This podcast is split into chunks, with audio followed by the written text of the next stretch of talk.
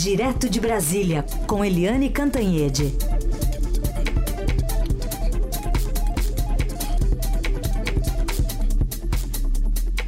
Oi, Eliane, bom dia. Bom dia, e Carolina ouvintes. Bom dia, Eliane. Bom, vamos começar falando sobre a Procuradoria-Geral da República que jogou o embrólio do, do HC, né, do habeas corpus de Lula, para o STJ. Agora, a gente quer entender se isso vai esfriar os ânimos por lá, né? Porque, especialmente no, no TRF4, no Tribunal Regional Federal da Quarta Região, hoje tem reportagem do Estadão dizendo que o clima está tenso entre os desembargadores que evitam até conversar após o impasse. Pois é, Carolina, a gente detesta fofoca, né? Quem ah, gosta é. de fofoca aqui no nosso trio é o Heisen, a gente claro, sabe sempre, disso. Né?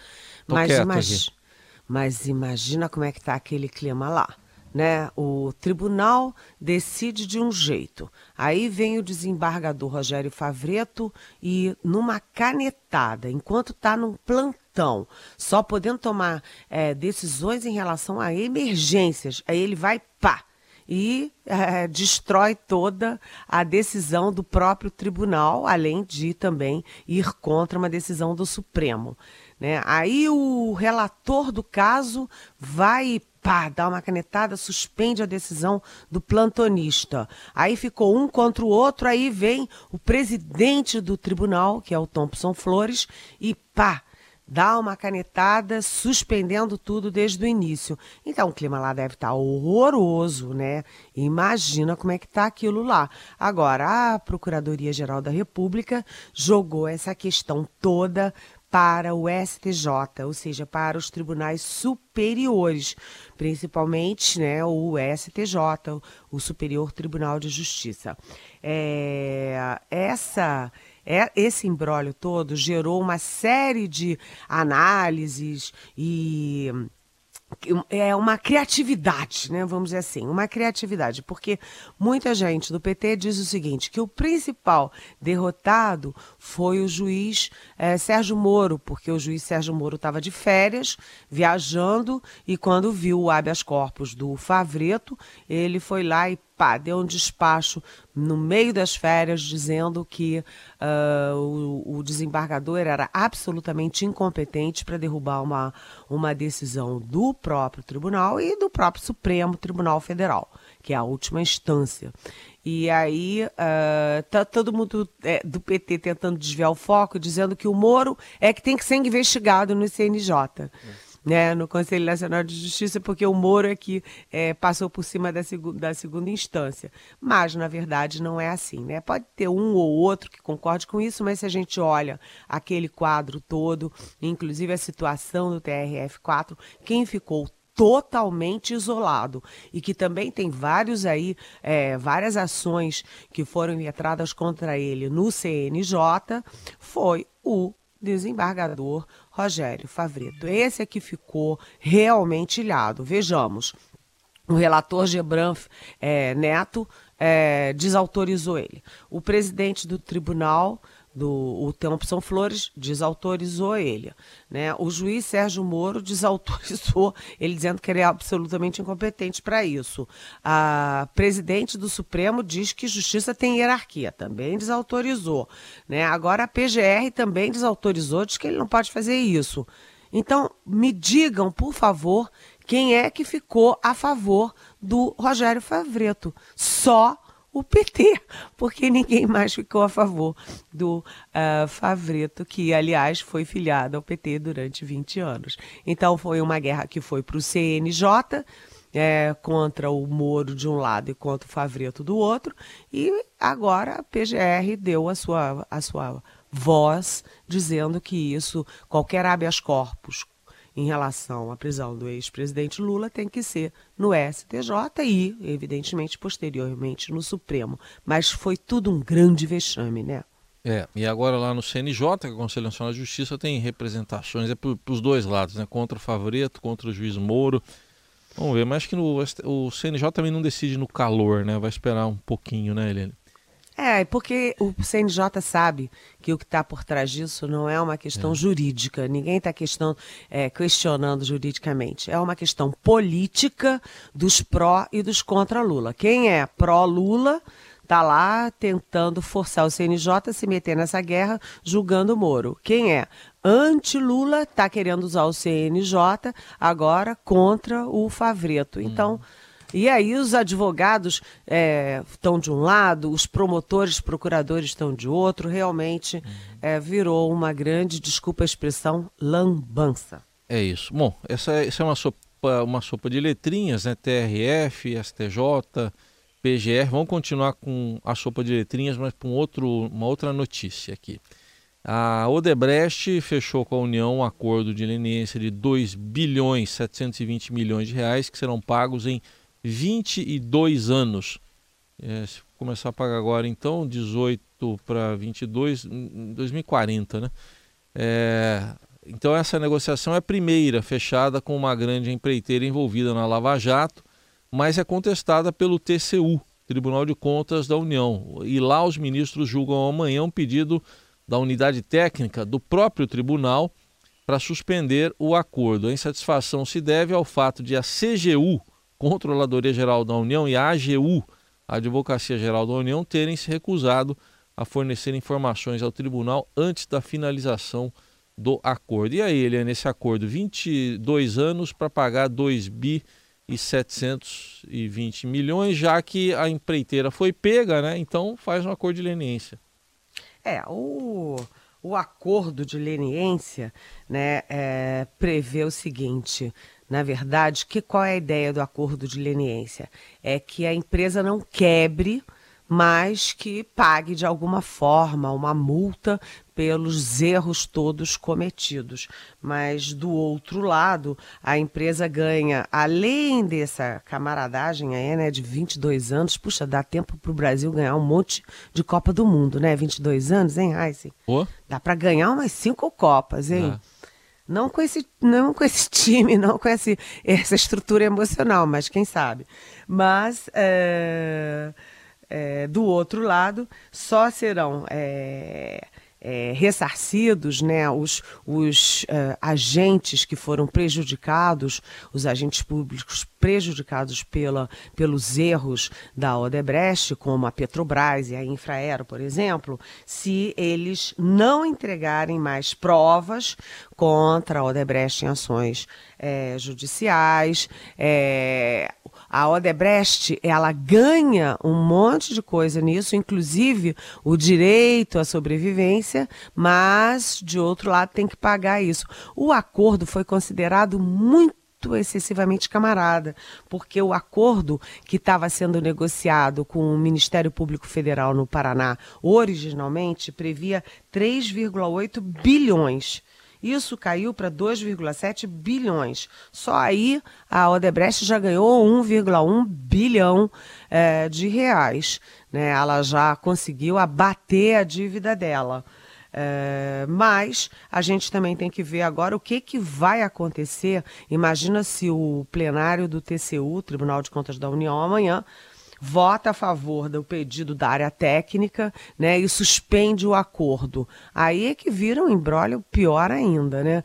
Uh, por trás disso tudo, desse acordo de leniência, como eu disse lá no início, tá a necessidade de manter as empresas vivas, porque a Odebrecht, ela é uma grande empresa dentro do Brasil, ela mantém vivos vários e vários fornecedores de diversas áreas, ela é um grande empregador e ela é também uma, enfim, uma ramificação do Brasil no exterior, na África, na América Latina e tal. Apesar de todas as vamos dizer, os desvios, os erros, toda essa corrupção é, que a Odebrecht exportou, apesar de tudo isso, ela continua sendo importante para a economia do Brasil. Então, o equilíbrio nesse acordo é tem que manter a Odebrecht viva, mas ela tem que pagar os, pelos erros dela também. Agora, depois de anunciado pela CGU, pela AGU, começa a discussão pelo TCU e também pela opinião pública. Vai todo mundo estudar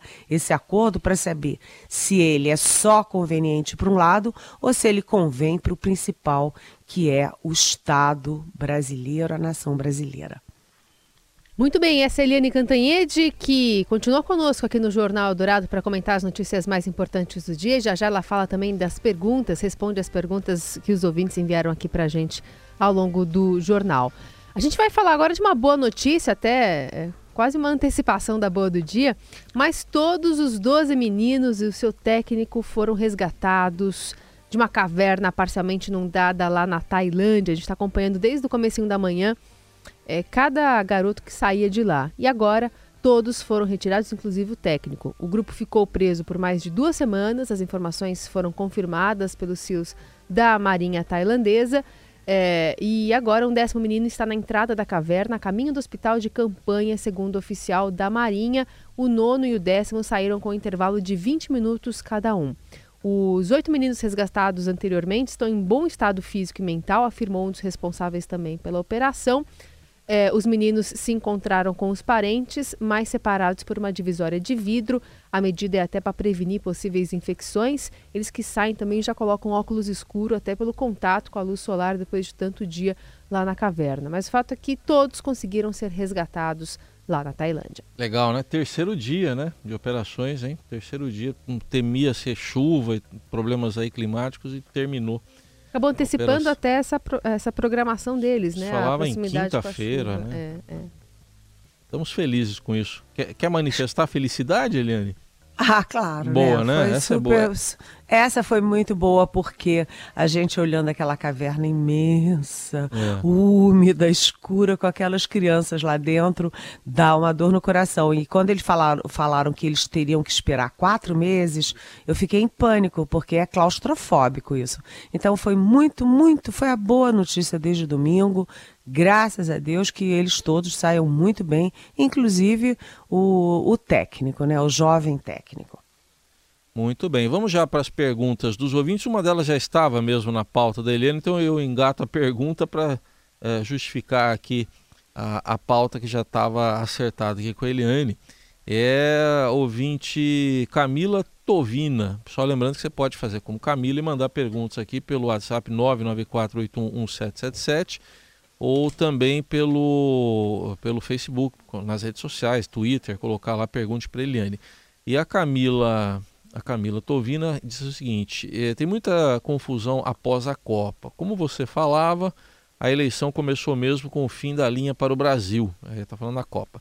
Mas o que deve acontecer com o prefeito do Rio, Marcelo Crivella, após a reunião com as igrejas? Se tiver impeachment, tem eleição, o vice morreu recentemente, né? Mas a gente vai contextualizar com uma, um áudio do próprio Crivella para Eliane comentar, né, Carol? Pois é, ele teve uma entrevista no SBT em que rebateu as acusações é, falando sobre até os pedidos de impeachment, né? São pelo menos dois contra o prefeito. A Globo é contra a família, a Globo é a favor do aborto, a Globo tem toda uma agenda que contraria os princípios cristãos, católicos e evangélicos. Então, quando há uma reunião de pastores com o prefeito, é uma coisa natural, já recebi lá moradores de comunidade, garçons, taxistas, enfim, eu tenho dezenas e dezenas de fotos. Ela lança lá um repórter que começa a inventar mentiras. IPTU, toda a igreja no Brasil inteiro tem imunidade. Imunidade constitucional, não paga IPTU. Centro espírita não paga IPTU, nem Igreja Católica. Infelizmente, muitas delas pedem na prefeitura e não são atendidas. Em salões alugados, não é imunidade, é isenção. E nessa entrevista também ele fala que tem a segurança de que não vai para frente nenhum pedido de impeachment lá na Câmara, né, Eliane? Olha, é, na verdade é o seguinte, o que a gente vê dessa entrevista do, do prefeito Crivella é que ele age como todo político que é pego de calça curta fazendo alguma coisa errada. Ele joga a culpa para a mídia. Né? Então a culpa é sempre da mídia, a culpa da imprensa, a culpa dos jornalistas. Mas espera aí, é, foi um vídeo gravado. nenhum jornalista inventou nada na boca dele. Ninguém disse que ele disse o que ele não disse. Tá lá gravado na boca dele, ele numa reunião com, uh, com os fiéis da igreja dele, a Igreja Universal do Reino de Deus, né? ele dizendo: Olha, se vocês é, tiverem problemas, falem comigo. E ele sugeriu claramente, explicitamente, que passaria na fila, por exemplo, para operação de catarata. Agora, se você é um cidadão que não é da Igreja Universal e que você está precisando de, de operar a sua catarata lá, você ouve que o, o outro vai passar na sua frente porque é da Igreja Universal, o que, é que você pode achar disso? Quer dizer, legítima essa, essa reunião, essas promessas aí, legítimas não são, né? Então, acho que é, fica feio, é uma coisa que é, ele não devia ter feito. Agora, acho que vai ter muita espuma em cima disso vão tentar fazer o impeachment, vai ter muita pressão, os adversários aproveitando aí ano de eleição para todo mundo aparecer, mas sinceramente, Camila, eu acho que isso vai ser muita espuma, mas que não rende efetivamente um processo de espuma. Vai ocupar o, o Crivella muito tempo, ele vai perder muita energia para tentar impedir o impeachment, vai ser pressionado pelos opositores, vai ter uma guerra política, mas eu não acredito que ele possa ser efetivamente é, impeachado, como se diz. Né, ele, ele vai ficar aí sob pressão, né? Isso piora ainda a situação dele é, como prefeito do Rio de Janeiro, uma cidade é, de um estado é, que estão ambos muito atingidos pela crise econômica, pela corrupção, por tudo isso, mas eu acho que num estado de calamidade, de corrupção como o Rio de Janeiro, com um policial morrendo todo dia, como hoje mesmo acaba de morrer um policial, é, a questão do Crivella acaba sendo, aspas, um crime menor. Bom, outra pergunta aqui tem a ver de novo com o caso do ex-presidente Lula. É do é da Thaís Correia, do Butantan. Moro extrapolou mesmo a intervir durante as férias no, no futuro aí do ex-presidente Lula. O que deve acontecer com ele? A pergunta da Thaís Eliane. Oi, Thaís. Na verdade, é, só relembrando, né, houve um movimento articulado de três deputados do PT né, que ficaram esperando o final do expediente da sexta-feira. Acabou o expediente, eles deram bote, ou seja, jogaram o pedido de habeas corpus para um desembargador que foi filiado durante 20 anos ao PT, que serviu ao governo Lula e ao governo Dilma dentro do Palácio do Planalto, que tem fortes ligações com o PT, e que numa votação é, em relação ao Moro, ele foi o único que foi contra o Moro numa votação antiga. Então, é tá na cara, tá óbvio para todo mundo que houve sim uma articulação política. E como é uma articulação política, eles tentam usar essa articulação política. O Lula continua preso, quer dizer, o efeito prático não, não há e não houve, e nem haveria né? Mas eles tentam continuar tendo um efeito político, é, jogando uma carga em cima do Moro. A alegação é, nessas representações de advogados, inclusive é, contra o Moro no CNJ, é de que ele estava de férias. Né? E que, primeiro, que ele estava de férias, segundo, é que ele não poderia desautorizar uma autoridade de uma instância superior, que é o caso do Rogério Favreto, que é da segunda instância, o Moro é da primeira, né? Mas, do outro lado, a gente viu no Estadão, no Globo, na, na Folha de São Paulo, a gente viu entrevistas de é, em pessoas importantes do judiciário, inclusive é, ex-ministros é, do ex-presidentes do Supremo, Su, é, Supremo Tribunal Federal, defendendo o Moro, dizendo o seguinte: o juiz de uma causa ele não deixa de ser juiz dela porque está de férias. Ele continua sendo juiz 24 horas e responsável por aquela causa. Então, o juiz Sérgio Moro tem o respaldo de muita gente importante do judiciário quando ele diz que o, juiz, o desembargador Favreto era absolutamente incompetente para derrubar uma decisão é, colegiada, ou seja, do TRF4, e ratificada pelo próprio Supremo Tribunal Federal, que é a última é, instância do país. Então, é, virou uma guerra política contra o Moro. Mas cá para nós, é, eles tentam jogar o foco para o Moro, mas o foco todo está é no Favreto, porque ele perdeu todas não teve ninguém Uhum. no TRF4, no Supremo e na Procuradoria que tenha defendido o Favreto, né? Agora, se ele mencionou né, que o CNJ já recebeu menos oito representações contra o Favreto, tem duas ali contra o Moro, mas em relação ao, ao, ao Favreto, ele poderia, ser, eh, ele poderia ter julgado de fato o recurso do Lula, tanto pela história estreita que ele tem com o PT, como é, porque ele contrariou a oitava turma e o próprio Supremo, Eliane?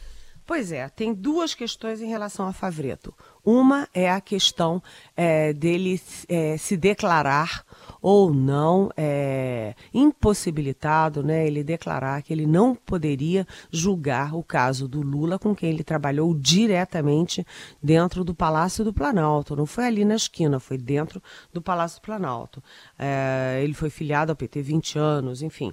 Isso era uma questão dele se, se ele se declarar incompetente para julgar o caso do Lula. A outra questão mais objetiva ainda é que mesmo que ele não fosse do PT nem de coisa nenhuma nenhuma, é que um plantonista né, de fim de semana, ele pode decidir coisas de emergência. Uma decisão ali que pode prender ou não um sujeito naquele momento e que ele tem que decidir. Ele não tinha que decidir sobre uma coisa que está decidida desde abril. Né? Não era uma emergência. Além disso, o seguinte, os, o tribunal dele, TRF4, já estava, já tinha decidido, a oitava turma tinha decidido por unanimidade. Segundo, a, isso foi questionado, o habeas corpus entrou no Supremo Tribunal, entrou no STJ e depois entrou no Supremo Tribunal Federal e o Supremo Tribunal Federal negou. Então, o Favreto, primeiro, ele não poderia como plantonista, dar uma canetada monocrática contra todas as instâncias superiores até a alta corte. É, segundo, ele estava é, objetivamente é, envolvido com a questão. Né? É, e terceiro, tudo tudo leva a crer que havia uma articulação dele com os deputados do PT, numa articulação que não é jurídica, mas sim uma articulação político-partidária. Então, o Favreto ficou numa situação bastante delicada. As críticas a ele são de todas as partes, menos, obviamente, do PT. Muito bem. Eliane Cantanhede comentando as notícias mais importantes de hoje, especialmente da política, que de fato as eleições começaram.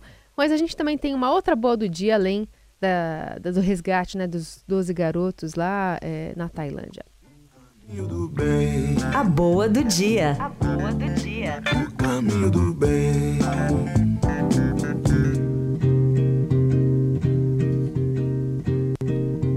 Vai minha tristeza e diz a ela que sem ela não pode ser. Aliás, já inclusive coloco o Igor Miller na nossa conversa para falar dessa parte muito mais musical João Gilberto gravou Chega de Saudade no dia 10 de julho de 58, né? No que é considerado o marco inicial da bossa nova.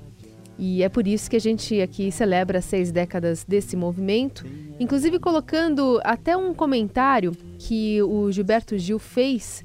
Ele contou como foi a primeira vez que ele escutou esse clássico na voz de João Gilberto, destacando como foi influenciado pela bossa nova. Ele fez essa afirmação lá no Canal Brasil em 2014.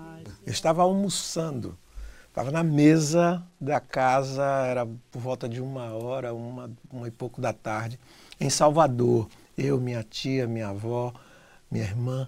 Era 1959, início, final de 59, início de 60. E tocou, e eu fiquei tão impressionado que 10, 15 minutos depois, quando eu acabei de, de acabei a refeição, eu fui ao, um armazém que ficava ao lado de casa. Na nossa casa não tinha aparelho de telefone. E liguei para a Rádio Bahia, pedi o, o, catálogo telefônico, achei o telefone da Rádio Bahia, liguei para a Rádio Bahia, perguntei. Eu queria saber uma música assim, chega de saudade, porque disseram o título depois da execução do, do, do cantor João Gilberto, enfim. E ele me disse, não, é um cantor novo, é um disco recém-lançado. João Gilberto que já está entre os trending topics do Twitter aqui no Brasil, por conta também da data. Importante, né, Igor? Importantíssimo, é um dos marcos recentes aí da música brasileira, um dos grandes marcos recentes. é esse momento do João Gilberto, que ele tem um detalhe muito interessante aí. Essa voz dele, esse jeito de cantar dele, ele tá emulando um grande nome do jazz, que é o Chet Baker, né? Uhum. Esse estilo mais suave. E esse estilo suave ajudou a, a, definir um estilo de se cantar na bossa nova. E na verdade ele estava ali pegando do Chet Baker. Aliás, é uma discussão gigante é, sobre bossa nova, sobre bossa nova não é original. E eu lembro um cara que está completando 90 anos esse ano que sempre falava disso, se bossa nova era ou não era uma música autenticamente brasileira, que era o José Ramos Tinhorão. Hum. E essa discussão é muito saborosa, assim, de, ver, de quem concorda e quem não concorda. Eu sempre gosto de lembrar essa questão. E ele sempre falou que, assim, mesmo o Tinhorão nunca achou que a bossa nova fosse uma música 100% brasileira, era uma cópia de, de jazz, mas ele falava que o mais autêntico era justamente o João Gilberto. Gostou, Eliane? Ah, maravilha, né? Maravilha. É. É, a bossa nova é do mundo, não é nem só brasileira, né? É, é verdade. E faz um sucesso danado no Japão, por exemplo, né? Não, em todo lugar. É. Sabia que você tá. Às vezes você tá no supermercado em Paris, está lá a bossa é, nova verdade. brasileira. É verdade. Muito bem. E é ao som de João Gilberto que a gente encerra hoje a conversa aqui com a Eliane. A gente volta a se falar amanhã. Até amanhã e eu aproveito para mandar um beijo para Malala. Vamos falar Boa, dela amanhã. Vamos. Vamos sim. Vamos lá. Beijão.